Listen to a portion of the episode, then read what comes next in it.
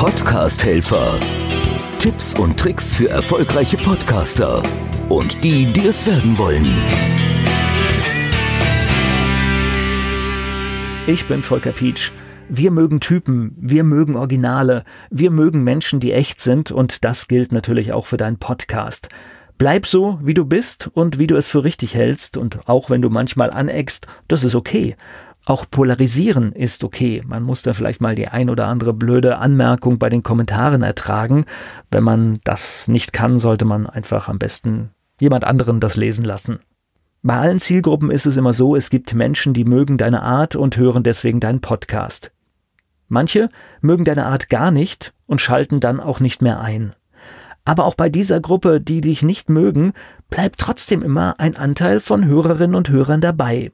Das ist so ein Prinzip beim Polarisieren, dass äh, dann so etwas wie eine Hassliebe entsteht. Also das heißt, auch in dieser Gruppe wirst du immer Menschen erreichen. Warum ist das Authentische, das Echte aber so wichtig?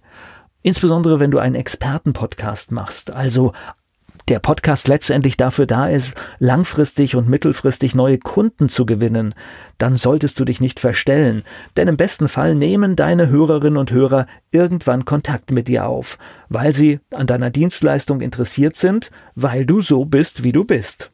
Und wenn sie dann mit dir Kontakt aufnehmen und du hast dich verstellt, dann kommt das sehr schnell rüber. Kurze Regel, bleib immer du selbst und dann geht das auch mit dem Podcasten ganz einfach. Podcast-Helfer. Tipps und Tricks für erfolgreiche Podcaster und die, die es werden wollen.